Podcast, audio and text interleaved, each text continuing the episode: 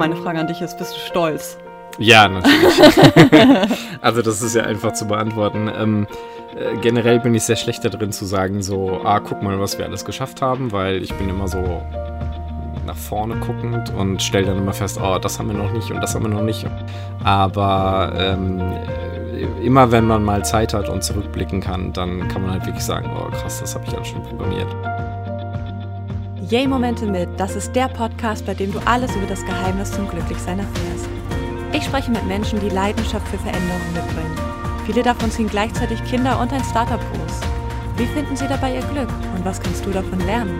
Hier geht es um Wendepunkte, Lebensträume und Inspirationen, die mehr Yay-Momente in dein Leben bringen. Ich bin Imme und ich freue mich, dass du zuhörst.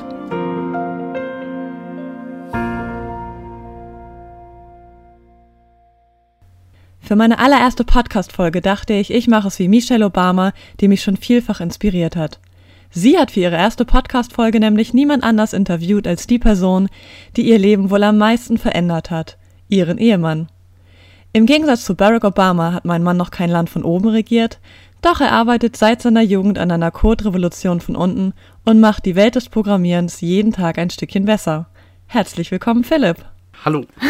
Sehr cool, deinen Namen zu sagen. Mir fällt dabei immer auf, wie selten man den Namen seines Partners ja, sagt. Tatsächlich, ja. Also, du bist in vielen Dingen in einem, einen anderen Weg gegangen als die meisten in unserem Umfeld. Du hast Informatik in Teilzeit studiert, währenddessen schon als Webentwickler gearbeitet. Nach dem Studium warst du dann 15 Jahre als Webentwickler selbstständig tätig und hast es nie auch nur in Betracht gezogen, in einem großen Corporate angestellt zu sein. Ja. Was war deine Motivation für diese frühe Selbstständigkeit? Ja, gute Frage. Also ich glaube, grundsätzlich hat es damit angefangen, dass ich während des Studiums tatsächlich nicht nur studiert habe, wie das alle meine Kollegen gemacht haben, sondern ich habe dann auch noch, ich glaube, es war irgendwas wie am Anfang 15 Stunden und es ist dann schnell hochgegangen, äh, in der Agentur gearbeitet. Und ähm, äh, da war ich von Anfang an eigentlich als freier Mitarbeiter und nicht als Angestellter und habe mich da auch nicht so wirklich die ganze Zeit als Angestellter gefühlt, weil das auch so ein bisschen so war, so, ah ja, wir sind so eine Agentur, wir sind irgendwie alle befreundet. Ähm, und ähm, deshalb hatte ich da auch nie so das Gefühl, dass ich da nicht mein eigenes Ding mache. Und ähm, was dann eben nach dem Studium passiert ist, war eben, dass ich dann festgestellt habe, okay, ich möchte das eigentlich weitermachen und dann lag es halt schon da. Man hatte dann mhm. schon äh, einen eigenen Steuerberater und Rechnung geschrieben und ja, wusste, okay. wie das alles funktioniert. Und dann konnte man halt eben sagen, äh, okay, wenn ich jetzt Aufträge bekäme, wen würde ich denn da haben? Und dann haben halt schon ganz viele hier geschrien. Ja, verstehe. Ähm, Aber das heißt, du hast dich auch wohlgefühlt in der Rolle von Anfang an, weil man könnte ja auch sagen, oh, wenn jetzt alle so untereinander in der mhm. Agentur befreundet waren, dann ist es für die einen, dass sie sagen, oh, da möchte ich auch gerne Teil von sein. Der andere sagt, oh, ich möchte lieber diese Rolle von außen haben. Ja, das war ja in dem Falle bei mir nicht mehr. Die wollten mich halt einfach nicht übernehmen. Die wollten halt einen Studenten als Jobber haben, der halt möglichst ja, ja. wenig kostet. Nee, genau, ähm, aber ich meine so einen Schritt vorher. Also als du noch studiert hast und da als Freelancer tätig warst, weil du gerade gesagt hast, ja, du hast halt festgestellt, dass es eigentlich schon so ein festes Netzwerk war von Menschen, die sich sehr lange kannten und du kamst das als Fremder rein. Hast da ja dann aber auch jahrelang gearbeitet und wurdest ja trotzdem Teil des Teams und hast dich auch mit den Kollegen angefreundet. Aber hast du diesen Status so bewusst genossen, dass du der Freelancer warst, weil du vielleicht noch Zeit für andere Projekte hattest? Ach so, nee. Also bei der ersten Agentur war das tatsächlich anders. Da war ich Mitarbeiter Nummer eins und ähm, das, das hat sich aber nie wie angestellt angefühlt, weil es halt eben andere Vorzeichen waren und ich immer derjenige war, der studieren war. Das hat mich vielleicht äh, äh, abgehoben von den anderen, die da waren und den ganzen Tag da gewesen sind oder Auszubildende waren, was dann mhm. so ein bisschen mhm. mehr berufsorientierter war. Ja, ja, verstehe. Ja, aber der, der eigentliche Punkt zu, zur Selbstständigkeit Ja zu sagen, kam dann zufällig nach dem Studium, nachdem ich mein, meine Diplomarbeit abgegeben hatte ähm, und dann halt eben gesagt habe, ähm, ja, äh, was mache ich jetzt als nächstes? Und ich habe nicht darüber nachgedacht, mich irgendwo zu bewerben, sondern es war immer so, okay, ja, was mhm. mache ich als nächstes für Projekte? Und das finde ich halt so interessant, weil die meisten gucken nach dem Studium, ja, wo bewerben sie sich? Das ist immer die mhm. große Frage. Hast du schon was gefunden, wo bist du jetzt? Ziehst du um? Das ist ja die große Frage für viele direkt nach dem Studium. Und du hast sie dir einfach nie gestellt. Ja, ich war halt schon so etabliert. Ich hatte halt schon so Leute, die, die äh, gesagt haben, hier, ah, du machst doch was mit Webseiten und so und kannst du nicht für uns und wir haben hier so ein Projekt und es geht um Pokern und äh, mhm. kannst du für uns nicht die Webseite machen? Wir haben einen Entwickler, der ist schrecklich und äh, mach doch mal und so. Ja. Das war ja dann Rückblick noch auf die häufigste Anfrage, so, oh Gott, alles ist gegen die Wand gefahren, kannst ja. du es retten? Ja. Kannst du die Feuerwehr spielen? Wir haben da so ein Haus auf so einem Fundament und das ist irgendwie total wackelig und kannst du bitte die Wand neu anstreichen? Ja, genau. genau. das habe ich ganz lange gemacht. Ja. ja, oder das Fundament bitte neu gießen.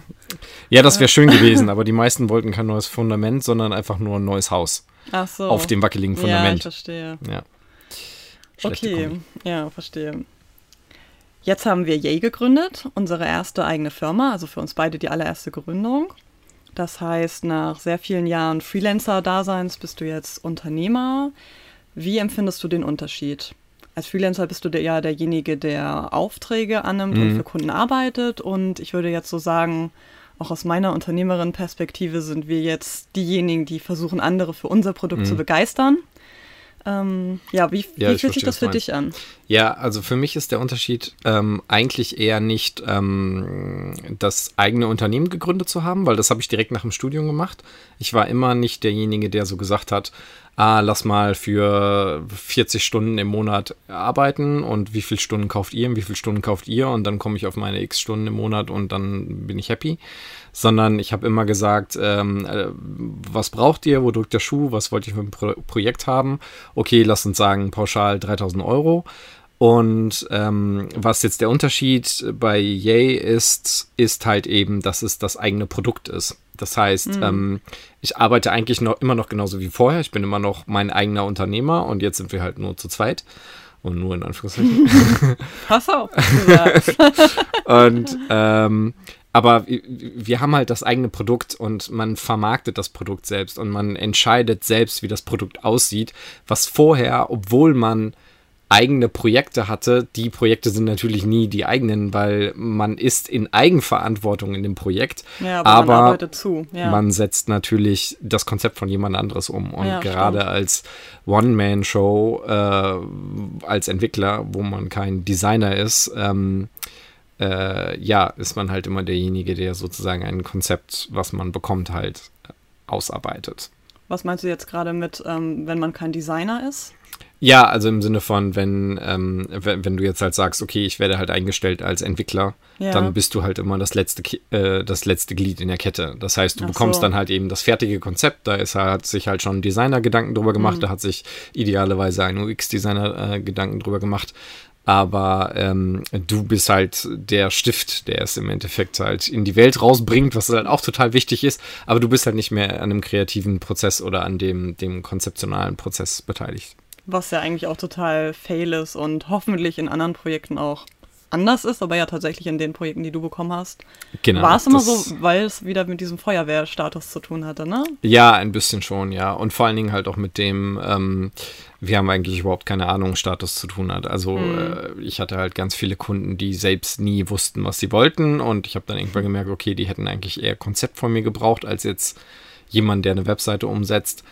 Ähm, und, und, somit haben das immer andere Leute übernehmen. Aber ich habe das heute immer noch, dass ich halt Konzepte bekomme, die ich dann umsetzen soll und wo ich dann denke, so, ach mein Gott, wirklich. Also, ja. das ist immer schwierig. Ja, das ist äh, schwierig, weil man wirklich nicht in diesem kreativen Bereich tätig ist, denke ich, weil auch Entwicklungsarbeit ist ja in gewisser Weise auch kreativ, wenn auch anders als jetzt designmäßig kreativ. Ähm, ja, man hat einfach nicht dieses das eigene umsetzen. Das ist, glaube ich, der große Unterschied. Mhm, genau, ja. Und ähm, ja, was ich interessant finde, ist, dass du ja dann von dieser, dieser Art von Auftragsarbeit, ich sage es jetzt halt mal Feuerwehr spielen und ähm, was wegkloppen an Code, bist du ja dann in die IT-Beratung gegangen, hast auch sehr namhafte Unternehmen in Frankfurt daran beraten, ähm, was sie in ihrer Architektur verbessern können. Mhm in ihren Sicherheitsstandards und so weiter. Und trotzdem hattest du die ganze Zeit schon im Hinterkopf dass du eigentlich Freude hättest an einem anderen Produkt. Also auch zwischen uns war das immer mal wieder Thema, dass du überlegt hast, wie du dein eigenes Content-Management-System rausbringen kannst, ob das sich lohnt, mhm. was da die Konkurrenz ist. Ähm, Ja, und jetzt ist es der Fall. Du hast dein eigenes Mhm. Produkt rausgebracht. Also wir gemeinsam, aber du bist derjenige, der alles selbst programmiert hat, von A bis Z. Ja, Du bist in die stimmt. Fotobuch-Software und, eingestiegen äh, und zwischendurch äh, sich auch Design reingezogen hat Ja. und äh, jetzt auf einmal als Designer fungiert und Usability und so. Und das ist ja eben auch das Schöne, dass man halt mit seinem Startup beginnt und ähm, unfassbar viel lernt. Ja, ich finde auch, es ist eine sehr interessante Reise. Also wenn mir vor einem Jahr jemand erzählt hätte, was ich alles machen werde, von, ja, dass du Video ja, vor allem Ja, genau. Video schneiden, das war für mich Ja. so ein großes Ding. Oder auch, ja, jetzt einen Podcast machen oder irgendwas ähm, einsprechen für Videos, Wahnsinn. Bei dir sind es halt ganz andere Sachen, wie eben eine Blogsoftware schreiben, eine eigene Kundendatenbank programmieren, Mhm. Fotobuchdesigner entwerfen, plus, wie du halt sagst, diese ganzen Designrichtlinien kennenlernen, wie Texte setzen und so weiter, was halt alles relevant ist. Mhm. Ja, meine Frage an dich ist, bist du stolz? Ja, natürlich. also das ist ja einfach zu beantworten. Ähm, äh, generell bin ich sehr schlecht da drin zu sagen, so, ah, guck mal, was wir alles geschafft haben, weil ich bin immer so nach vorne guckend und stelle dann immer fest, oh, das haben wir noch nicht und das haben wir noch nicht und in dem Produkt fehlt das und ich muss noch jede Rechnung beherrschen oder Nerv. Aber ähm, äh, immer wenn man mal Zeit hat und zurückblicken kann, dann kann man halt wirklich sagen, oh krass, das habe ich alles schon programmiert und äh, Ja. das ist halt alles schon in diesem Produkt drin und gerade auch wenn es halt andere Leute sehen von außen, äh, die nicht involviert waren in dem Prozess, die dann halt sagen, oh wow, was ihr schon alles auf die Beine gestellt habt, ja. Ja, Klar.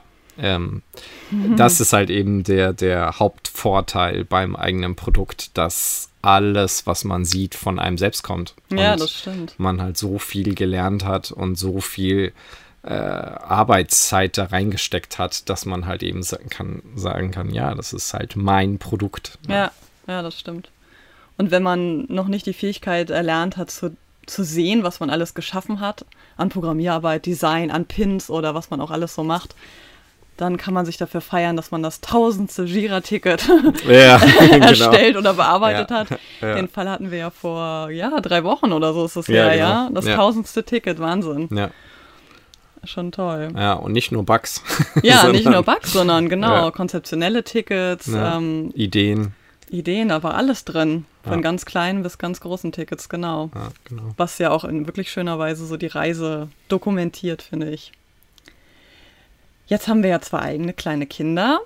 Was würdest du diesen Kindern raten, wenn sie irgendwann sagen, Papa, ich weiß nicht, ob ich studieren soll. Mhm. Viele in meinem Umfeld studieren. Ähm, studieren ist jetzt auch ein bisschen anders als bei uns früher. Du hast ja auf Diplom studiert, ich auf Magister. Inzwischen gibt es diese vielen verschiedenen, fachlich sehr spannenden Bachelor- und Master-Studiengänge, wie ich finde. Das heißt, da, da ist viel Bewegung drin. Trotzdem die Frage, sollte man studieren? Würdest du es deinen Kindern raten, weil du diesen Weg gegangen bist und kennst? Oder würdest du sagen, mach es anders? Ja, interessante Frage. Also, ähm, was ich auf jeden Fall heutzutage sagen würde, ist, das ähm, Diplom, wie ich es habe, äh, das habe ich irgendwann abgeholt und nie gebraucht. Ähm, das hat kein Mensch jemals außer mir gesehen, glaube ich. Ähm, und da stellt sich dann natürlich die Frage, ja, warum hat man eigentlich studiert? Nichtsdestotrotz hat das Studium, so wie ich es gemacht habe, als eigentlich duales Studium sozusagen freiwillig dazu äh, hin, hin verwandelt, ähm, äh, hat es mir natürlich extrem viel gebracht, weil ich halt gleichzeitig gelernt habe, wie arbeitet man, beziehungsweise ich habe halt in der Agentur gelernt, wie arbeitet man nicht, ähm, und um dann in der Selbstständigkeit alles anders zu machen, als wir in der Agentur. Bestimmte Leute hören hoffentlich gerade nicht zu. Oder vielleicht Genau. auch gerade, um selbst nochmal etwas zu lernen, Genau. rückblickend. Ähm, und äh, ja, deshalb würde ich halt schon sagen, Studium war für mich halt eher ein, ein ähm, Berg, den man überwinden musste und wo ich nachher total stolz war, dass ich das geschafft habe. Ich kann aber bis heute noch nicht ganz sondieren, ähm, welche Dinge davon mir für mein alltägliches Leben, also für meine alltägliche Arbeit halt tatsächlich was gebracht haben. Ich benutze im Moment keine fancy Algorithmen. Es geht eher darum, ähm, ja sozusagen vernünftig zu programmieren und, und ähm, Dinge neu zu lernen und Dinge vernünftig aussehen zu lassen und anzupassen und so weiter. Und auf der Uni lernt man dann doch eher so, ja, wie bekommt man das jetzt in der allerschnellsten Zeit? Und in der realen Welt hm. ist die allerschnellste Zeit zwar auch irgendwann relevant, aber das dauert halt ganz schön lange. Und äh, ja, vorher hat man tausend andere Nadelöhrs, die man halt irgendwie auflösen muss. Ähm, das ist so meine persönliche Situation und ähm, ich habe von vielen anderen Leuten gehört und da fand ich eine äh, Meinung äh, relativ ähm, interessant. Ähm, der hat halt eben selbst eine Ausbildung gemacht und nicht studiert und ähm, ist ziemlich weit gekommen, hat jetzt ein, ein ähm, relativ großes Unternehmen, was äh, Autos äh, tuned und Burger verkauft. Ah, der YouTuber. Äh, genau. genau. Ich werde seinen Namen gleich nachschlagen. genau.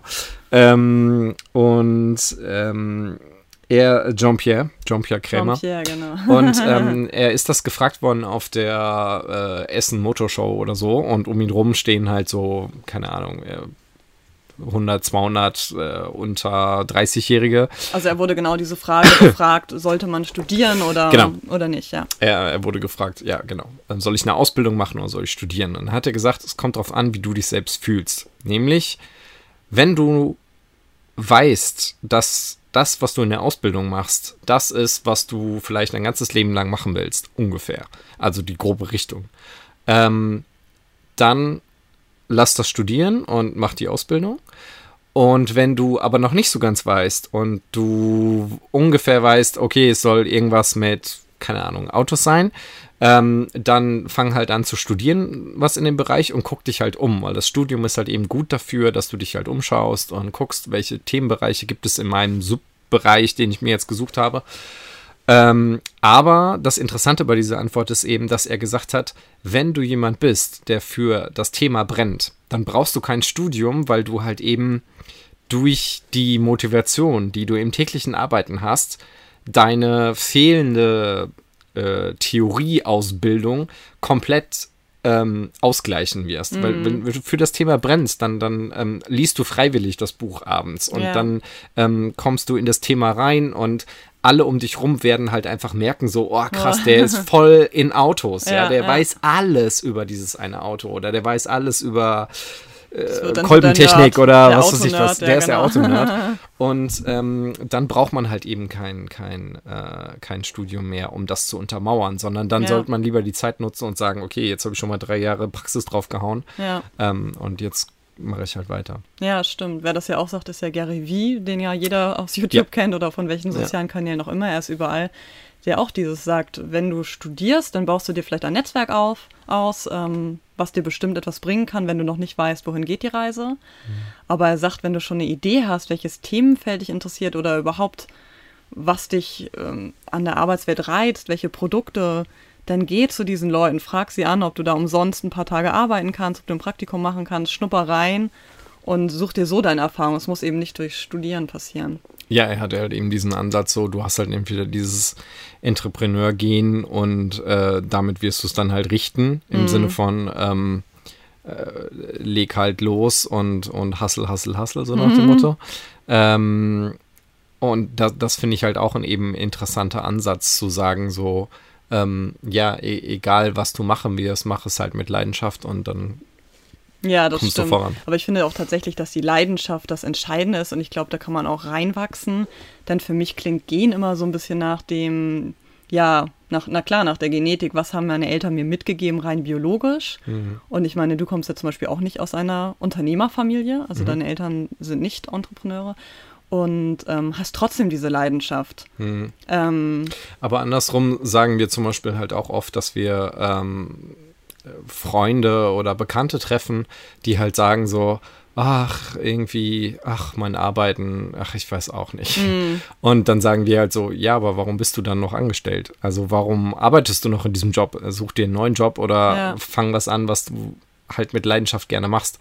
Und aber wenn das man ist das ja genau der Spirit, genau. Ja, aber wenn man das betrachtet, dann, dann stellt man halt eben auch fest, dass es halt einfach Leute gibt, die halt sagen so, oh, ich könnte nie selbstständig sein, ich würde nur Fernsehen gucken. Ach so. Und mhm. ähm, die sind dann sozusagen das Gegenteil von dem Entrepreneur-Gen. Ja, das stimmt schon, ja. Äh, deshalb glaube ich schon, dass es da zumindest Typen von Menschen gibt. Ähm, ja äh, ich habe mal, ich habe mal einen coolen Satz, den habe ich so als Mantra genommen, dass ähm, du fehlendes Talent durch Arbeit ausgleichen kannst, durch viel Arbeit. Das heißt, äh, was auch immer du erreichen willst, es kann halt sein, dass du, um dasselbe zu erreichen, was Leute mit Talent erreichen, ähm, mehr investieren musst. Und ähm, bis man, man hat ja keinen Vergleich. Ja, ja. so.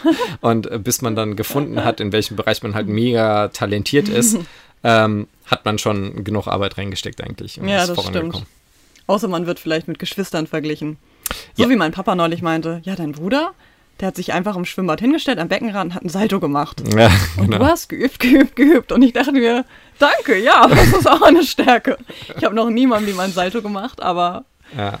Aber wolltest du einen Salto machen? Also warst du Ähm. leidenschaftlich genug, um einen Salto zu machen? Das ist ja die Ja, Frage. für Saltos glaube oder Salti glaube ich tatsächlich nicht, muss ich zugeben, ja. Ja. Aber er als Sportskanone hat es halt einfach gemacht und Ja, Viele Leute früh beeindruckt. Ja, ja. Ja. Ähm, Programmieren ist für dich ja nicht nur Beruf, sondern man kann sagen, du bist programmierbegeistert. Mhm. Du bist wirklich derjenige, der von morgens bis abends ähm, Ja. ja nicht nur am Computer Dass sitzt. meine Kinder meinen Namen kennen, ist ein Wunder. genau, genau. Dass sie dich überhaupt von vorne kennen. genau. Sie kommen immer hoch und da sitzt du im Schreibtischstuhl.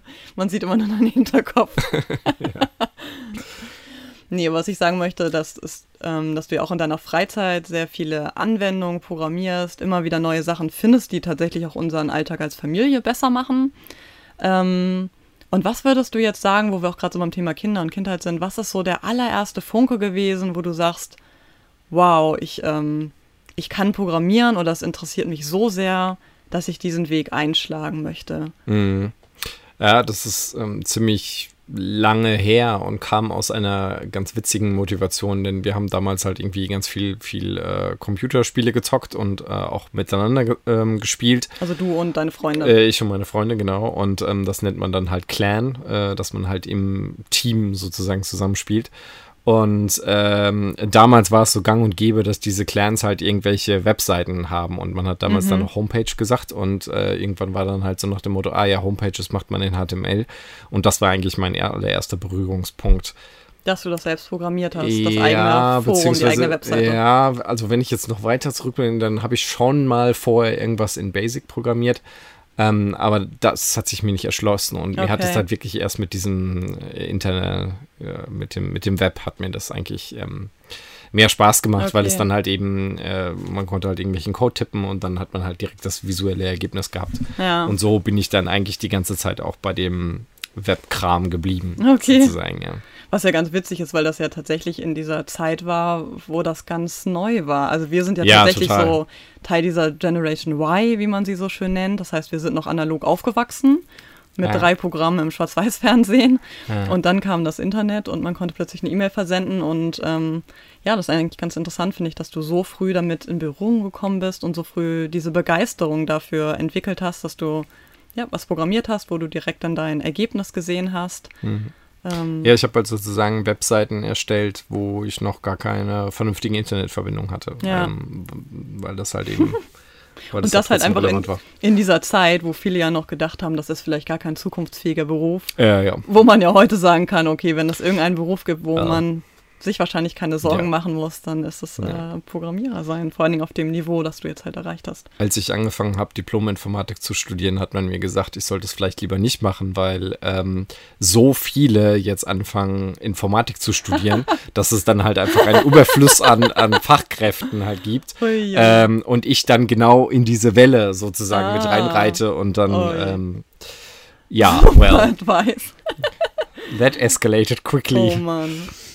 Das ist echt witzig. Aber ich weiß noch genau, wie uns die, die in der Schule wurden wir irgendwann dazu beraten, so zum Thema Berufsfindung und so weiter. Und uns wurde gesagt, ähm, ja, ihr braucht nur Latein, wenn ihr Medizin studieren wollt. Hm. Und damals habe ich gedacht, nee, ich will nicht Medizin studieren, das hat mich noch nie interessiert. Oh, kein Latein, ja. Ja, interessiert mich auch heute noch nicht, aber tatsächlich habe ich ja Politikwissenschaft und Romanistik studiert und für Ja. mein Romanistikstudium in Heidelberg musste ich das Latinum nachholen. ja.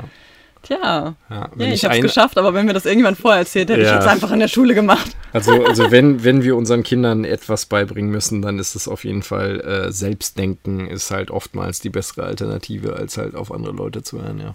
Ja, das stimmt, wobei es natürlich schwierig ist, manchmal die Zukunft so vorauszusehen. Ja. Weil diejenigen, die uns beraten haben, haben das ja auch, denke ich mal, besten Gewissens gemacht und haben einfach diesen, ja, ich sag mal, diesen Trend oder diese Entwicklung einfach gar nicht absehen können. Hm. Aber ich finde, man hätte uns oder in dem Fall dich darin ähm, bestärken können, einfach das zu tun, was du machen möchtest. Und zu sagen, egal ob es ein Trend wird, egal wie viele Menschen es gibt, die das machen werden und arbeiten werden, mach es, wenn du es machen möchtest. Das macht dir viel Spaß. Folge diesem Weg. Also das ist für mich auch so diese eine Botschaft, wo ich denke, die sollten wir unseren Kindern mitgeben. Ja. Hm. Hattest du denn als Kind auch mal andere Berufswünsche? So ganz vorher, so. Ich meine, du warst ja auch Sportler, du hast dich immer für Autos interessiert. Gab es da irgendwas, wo du gesagt hast? Ja, also, ja, ja, also wenn, dann DJ. Äh, das war schon, schon ein relevanter Teil. Obwohl in der Zeit, in der Hochphase vom Zocken wollte ich natürlich Pro-Gamer werden, logischerweise. Hat aber nicht gereicht, war dann doch zu gut in der Schule. Also habe zu viel für die Schule gemacht, ähm, weil die Leute, die da richtig abgegangen sind, die sind da einfach nicht mehr zur Schule gegangen. Ähm, ja, also doch, das Pro-Gamer war schon so ein sehr signifikant und DJ war halt eher so ein Traum, Ja, sag ich mal verstehe. so. Also so nach dem Motto, oh, wenn mich da irgendjemand bei entdecken würde. Ich habe aber dann viel zu spät gemerkt, dass es halt alles auf Vitamin B basiert und nicht auf Können. Und ich konnte dann ziemlich viel, aber keiner hat mich Hm. Keine Kontakte. ja, ich Genau. verstehe. Ja, und jetzt verkaufst du deine Vinylsammlung. Ja, nach so tatsächlich. vielen Jahrzehnten. Ja, genau. Ja, man muss halt sich von gewissen Dingen dann auch mal lösen und Danke sagen und äh, schwieriger Schritt, aber ähm, tut auch gut und ähm, ja, viele Ja. Leute freuen sich jetzt darüber. Ja, ich Tatsächlich. denke auch. Das ist ja Also- tatsächlich wieder ein, ein Trend, ja, ein neuer. Also Vinyl ist wieder Ja, im, vor allem, die freuen sich halt auch einfach über die alte Musik. Ja. Die sagen halt so, oh geil, dass ich die Platten jetzt bestellen darf und oh, die habe ich schon so lange gesucht und so. Und Ja, Ist schon nett. Ja, voll schön. Geht nach ganz Europa und ähm, ja, du schließt für dich einen Teil Kindheit ab, wenn man so sagen will, ne? Oder Jugend. Ja, und apropos, wir haben gerade über Zocken versus Hausaufgaben gesprochen, was Mhm. da mehr Platz eingenommen hat. Das war ja auch in der Zeit, wo wir aufgewachsen sind. Ja, für viele Eltern auch ein schwieriges Thema. Ach, das Kind sitzt nur am Computer oder Mhm. vielleicht ist auch heute noch ein Thema. Ich bin da jetzt natürlich, oder wir sind da jetzt noch nicht so drin. Ähm, Was macht der da eigentlich die ganze Zeit? ja, so, das hat sich ja. unseren Eltern nicht erschlossen, genau. Und ähm, ich glaube, da hatten viele Kinder, vor allen Dingen viele Jungs, Probleme, ähm, sich da ihre Zeit für frei zu kämpfen. Niemand wusste, ob es uns schadet oder Mhm. was würdest du jetzt unseren Kindern raten, wenn sie selbst ein Hobby haben, wie jetzt zum Beispiel PC-Zocken? Ich meine, gut, das ist jetzt Mhm. anders etabliert als früher, aber es wird vielleicht auch in 15 Jahren irgendwas geben, wo wir sagen, Neuronales Hacking oder sowas. Ja, oder halt Wo wir halt so YouTuber. sagen, äh, pff, okay, weißt du, alle Kinder wollen jetzt YouTuber alle wollen werden. YouTuber werden. Stimmt, ja. Mhm. wo natürlich die meisten nicht erfolgreich sind, aber man sieht immer nur die ganz großen Ja. erfolgreichen. Ja. Und viele sind da sehr öffentlich, auch in einer Art und Weise, wo vielleicht die Eltern denken, oh Gott, musst du so öffentlich sein? Mhm. Ähm, ja, was, was denkst du, was man unseren Kindern oder überhaupt Kindern jetzt raten könnte, Mhm. die täglich diese Streits haben mit ihren Eltern? Mhm, ja, tatsächlich. Ne? Also so Hausaufgaben versus Hobby. den, den Kindern würde ich gar nichts raten. Ähm, also, also äh, ähm, generell sollte es eigentlich so sein, meiner Ansicht nach, dass ähm, die Eltern die Talente der Kinder entdecken, weil sie sie vielleicht selbst noch nicht sehen können ähm, und sie dann so viel zu unterstützen, wie es möglich ist. Das heißt, was auch immer es ist, und das sage ich jetzt so in meinem jugendlichen Leichtsinn, ähm, was auch immer es ist, ich möchte verstehen, was mein Kind da macht und ich möchte nachvollziehen, warum es das macht und was es daran cool findet. Und ähm, vielleicht muss es mir das mal tausendmal erzählen und die Augen dabei rollen, aber ähm, dann habe ich zumindest das Gefühl, okay, cool, ich, ich kann verstehen, äh, was ihn daran fasziniert. Und vielleicht finde ich dann halt etwas, wo ich halt besser mit der Faszination dazu connecte. Also wenn er jetzt zum Beispiel sagt, ah, ich finde es voll geil, am PC zu sitzen und ähm, äh, eine, eine Autorennen-Simulation zu fahren, dann kann man halt sagen, okay, cool, wollen wir mal zur Formel 1 fahren oder sowas. Und ähm, ich glaube, man findet da ganz viele An Antrittspunkte, wenn man halt eben ganz viel Interesse für das Kind zeigt und das Ja. Kind einen auch so ein bisschen reinlässt. Da mhm. weiß ich, kann ich nicht so ganz einschätzen, ob Kinder das machen. Ähm, also Kinder auf jeden Fall, Jugendliche wird wahrscheinlich schwieriger. Aber ähm, ich würde halt immer versuchen zu verstehen, so, was macht mein Kind da? Ähm, und dann halt eben zu schauen, so, okay, cool, wie kann ich es dabei unterstützen, zu unterstützen, ähm, das halt weiterzumachen oder ja. besser zu machen oder mehr zu machen. Genau, oder, ja. und ich ähm, denke, das ähm, merken Kinder auf jeden Fall. Natürlich, wir wissen nicht, wie unsere Kinder werden und ob sie total verschlossen sind als Jugendliche. Im Moment kann man sich das kaum vorstellen. Aber ich denke schon irgendwie, dass Kinder merken, dass man sie fördert und dass sie dadurch auch besser werden. Mhm. Und dass es ihnen auch vor allen Dingen Selbstbewusstsein gibt, mhm. dass man hinter ihnen steht und sagt, ja, mach es. Und ich zeige dir mhm. noch Wege auf, wie du vielleicht noch mehr Spaß daran hast. Ja, das ist das Coole. Man muss sie ja nicht beim, beim äh, Lernen, also man muss sie ja nicht zum Lernen pushen, sondern man muss ihnen einfach nur ermöglichen, ähm, Dinge, also man muss die Umgebung schaffen, mhm. wie sie Dinge lernen können. Wenn man halt sagt, okay, cool, du magst Fahrradfahren total gern, aber ich gehe nie mit dir Fahrrad fahren. Wie ja. soll das Kind besser Fahrrad fahren? Also klar, ja. äh, man muss dann halt sagen, okay, cool, dann stehen wir halt morgens auf und fahren halt zum Bikepark und äh, ja. äh, auch wenn ich da jetzt vielleicht gar keine Lust drauf habe, mich jetzt auf den Bikepark zu stellen, weil es warm ist oder so, aber das Kind hat halt die Möglichkeit, dann halt eben das zu machen, worauf es mega Bock hat. Ja. Ja, das ist das, was wir im Moment jeden, jedes Wochenende morgens um äh, 8 ja. machen. Wir fahren auf den Bikepark und schauen den anderen großen Jungs beim Downhill-Fahren zu und, und äh, probieren das selber im Kinder, auf dem Kindergelände. Also wir im Sinne von unsere Söhne. Unsere Söhne. Wir ja, stehen daneben genau. und unterstützen sie. Ja, und wir stehen immer noch da und, und werden so in die Kindheit zurückversetzt. Und äh, ich bin in meine Kindheit zurückversetzt worden und immer gedacht so, ach, einmal so ein richtiges Mountainbike. Ne? Also, Obwohl du immer ja sagst, dass du auch coole Mountainbikes hattest. Ja, ich hatte coole Fahrräder, ja, ja. aber halt nie so ein, so ein richtiges Mountainbike. Ja, jetzt kannst du es dir selber leisten. So eins ohne Schutzblech. Ja, verstehe. Aber, und wann macht man jetzt die Hausaufgaben? Jetzt haben wir so viel über Förderung gesprochen. Ach so, aber, ähm, ja, natürlich. Ähm, äh, genau, also äh, Talente fördern und halt eben auch aber klar machen, ähm, es gibt im Leben nicht nur Spaß und Freude, sondern gewisse Dinge, mit denen man halt auch eben erledigen muss. Und dann halt eben dem Kind ein, ein Rezept an die Hand geben, wie man halt sagen kann, ähm, was auch immer für dich geil funktioniert, lass es uns herausfinden, wie es für dich geil funktioniert, so dass du die Aufgaben schaffst und wir die Hobbys und alles, was du machen willst, halt schaffen, ähm, aber im Einklang. Ja. Und wie auch immer. Also, hm. ähm, ja, ich glaube, ich habe da ziemlich viel mittlerweile darüber gelernt, ähm, wie das für mich so funktionieren würde. Ähm, und das war halt schwierig herauszufinden, als ich halt jünger war. Ähm, jetzt mittlerweile weiß ich das und ähm, da hätte ich jetzt halt coole Ideen, meinen Kindern das beizubringen, sodass es halt eben nicht, nicht ähm, schmerzhaft ist, Hausaufgaben zu machen, mhm. sondern man halt einfach sagt, okay, cool, mein Plan ist, es so und so und so zu machen und kannst du mir helfen, den Plan durchzusetzen. Aber ja. Wie der Plan aussieht, ist dann mir sozusagen egal, ja. Ja. Ja, eine sehr schöne Idee, wie ich finde. Abends sprechen wir oft mit unseren Kindern darüber, was unsere Yay-Momente waren. Das ist natürlich jetzt mit Yay so in unseren Sprachgebrauch auch übergegangen. Ähm, meist haben unsere Yay-Momente irgendwas mit unseren Kindern zu tun, die irgendwie Quatsch gemacht haben, Grimassen gemacht haben, uns mit ihren Sprüchen zum Lachen gebracht haben. Du musst wahrscheinlich noch erklären, was ein Yay-Moment ist. Vielleicht ergibt es sich jetzt aus okay. der Anschlussfrage, denn Alles ich wollte klar. fragen, bringen solche äh, Rituale, ähm, bringen sie etwas, machen sie glücklicher? Genau, weil wir bezeichnen als Yay-Momente hm. die Alltagsglücksmomente oder Glücksmomente generell, die im Alltag einfach so schnell verloren gehen, die es überall gibt. Und sei es halt ein kleines Kinderlachen, ähm, sei es eben äh, ein schöner warmer Kakao in der Winterzeit, ähm, aber alles geht doch sehr schnell unter, wenn man sich nicht bemüht, es bewusst festzuhalten. Ja, oder kleine Erfolgserlebnisse. Ne? Oder so, kleine yay, Erfolgserlebnisse. du hast jetzt das erste Mal die, die vier Huppel auf dem Bikepark geschafft und so. Ja. Ähm, ich äh, bin da drauf gekommen, weil ich von einer, oh, ich weiß gar nicht mehr, was über Frau äh, gelesen habe, die ähm, sich so ein, ähm, äh, den, dem, so, so einen Klicker in die Tasche gepackt hat okay. also in ihrer Hosentasche, ähm, den du normalerweise brauchst, um am Flughafen so Personen zu zählen oder ah. auf Konzerten oder irgendwie so, so Statistiken zu machen. Okay. Und immer wenn du drauf drückst, geht der Zähler eins hoch, also ja. die Walze. Und das hat sie sich in die Tasche gepackt und ähm, hat immer ihre negativen Gedanken geklickt. Also immer wenn sie negativen Gedanken hat, hat sie einmal drauf geklickt und hat dann am Ende des Tages geguckt, wie viel habe ich denn geklickt heute. Also wie viele negativen Gedanken hatte ich heute leider an diesem Tag. Ja. Und dann hat sie festgestellt, ähm, desto regelmäßiger sie das macht, desto mehr Klicks hat sie pro Tag. Ah.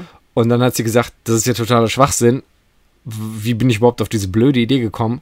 Jetzt mache ich nur noch die positiven Gedanken. Ah, okay. Mhm. Und dann hat es sich genau umgedreht. Sie hatte natürlich am Anfang jetzt nicht so viele positive Gedanken, aber dann irgendwann hat sie festgestellt, wenn ich die positiven Gedanken klicke und ich mich freue, am Abend hatte ich keine Ahnung, wie viele positive Gedanken man am Tag bemerkt von sich selbst. Ja. 72 positive Gedanken, dass es dann halt stetig höher ging und viel, viel höher ging, als die negativen Gedanken halt runtergingen. Ja, verstehe. Ähm, und äh, deshalb gibt es halt diese, ich habe das auf Twitter gelesen, die drei Dinge des Tages, die man dann sich abends nennen kann, wenn man einen super stressigen Tag mit den Kindern hatte ähm, und dann aber irgendwie im Bett liegt und sagt so, okay, was waren heute die drei coolen Momente Mhm. ähm, und halt eben versucht so äh, festzuhalten, ja, es, äh, wie, wie gesagt, Sch Schwierigkeiten beim Zurückblicken manchmal ähm, zurückzublicken an dem Tag und zu sagen so, ja, ähm, das war mein Yay-Moment heute. Ja. ja. Was war denn heute dein Yay-Moment? Heute war mein Yay-Moment äh, sehr technischer Natur, dass ich ähm, etwas verstanden habe von einer Software, wo ich vorher gedacht habe, ah, die haben halt so ein ganz nettes Produkt, aber ähm, äh, so richtig verstehe ich es nicht und ich könnte es auch bauen. Und heute habe ich halt entdeckt, äh, ah, nein, äh, es ist anders, als es von außen aussieht, sondern sie haben halt wirklich eine beeindruckende Technik dahinter eingebaut. Ähm, und ich bin dieser Technik sozusagen auf die Schliche gekommen, indem ich halt ganz viel von ihrem Code gelesen habe. Und Okay. ähm, ich glaube, äh, 80% Der Leute, die es benutzen, denen ist gar nicht bewusst, was da fancy-mäßiges im Hintergrund passiert. Ah, Und ähm, wir sprechen von Percy, man kann das ruhig sagen. wir sprechen von Percy, genau. Percy ist äh, vis ein Visual Testing Tool äh, mit dem cutesten Logo der Welt, nämlich einem kleinen ähm, Hedgehog. Der aus Und- einer Serie stammt, ne? Aus einer Kinderserie. Eine- Genau. Und äh, das habe ich dann getwittert, mein Aha-Moment. Und ähm, der Co-Founder hat mir auf Twitter zurückgeschrieben Ach, und hat gesagt, ähm, ah, geil, äh, dass du so tief gegraben hast und Ah. dass du ein Aha-Moment hattest. und er fand es halt einfach sehr lustig, dass ich halt so geflasht war davon und er hat mir Cool. dann noch ein paar Details gegeben. Und ähm, das war ein, ein sehr schöner Yay-Moment. Und der andere Yay-Moment hatte ich heute, als ich das ähm, Fahrrad von meinem Sohn äh, mit einer neuen Kette und zwei neuen Reifen mit neuen Schläuchen ähm, auseinandergebaut und zu, wieder zusammengebaut hat und es danach sogar noch wieder fuhr. ähm, äh, und ich Ah, das cool. halt eben diese physikalische Arbeit sozusagen heute erledigt hatte und jetzt da ein quasi neues Fahrrad steht. Also Ja, das sieht echt natürlich toll ist aus. es ein bisschen dreckig, aber äh, neue Reifen und neue Kette, so dass man die Kette nicht mehr hört, ähm, das macht natürlich schon viel her. Ja, nee, es ist echt gelungen. Ich finde es sehr lustig, dass du gesagt hast, mit meinem Sohn. Daran merkt man, wie ungewohnt diese Podcast-Situation für uns noch ist. Ja, Weil unser Sohn ja, du bist ja gerade der Moderator und nicht die Mama. Ich bin schon immer beides, glaube ich. Gut, jetzt habe ich noch ähm, drei Abschlussfragen. Ganz kurz, antworte einfach mit Alright. so wenig Wörtern wie möglich. Ja, das kann ich ja super. Ja. ich wollte dir ursprünglich die Frage nach dem Lebensmotto stellen, wo du gesagt hast, oh Gott, nein, ich habe keins. Die Frage habe ich deswegen auch wieder gestrichen. ähm, wo möchtest du zukünftig lieber wohnen? Im nicht digitalen Deutschland? Oder ich sage neutraler, in Deutschland, wo es einen Rechtsstaat gibt und wir wissen, wie Deutschland funktioniert? Oder auf der Google-Insel, wo ein Tech-Konzern regiert? Hm, interessant. Ähm, puh. Ganz kurz. kommt, glaube ich, auf die Ausmaße an, die, wie, wie Google da abgeht. Also, also in dem Moment, ich, ich müsste den Moment wissen, ähm, wo Google diese Insel halt gebaut hat und wie abgefahren Google dann drauf ist.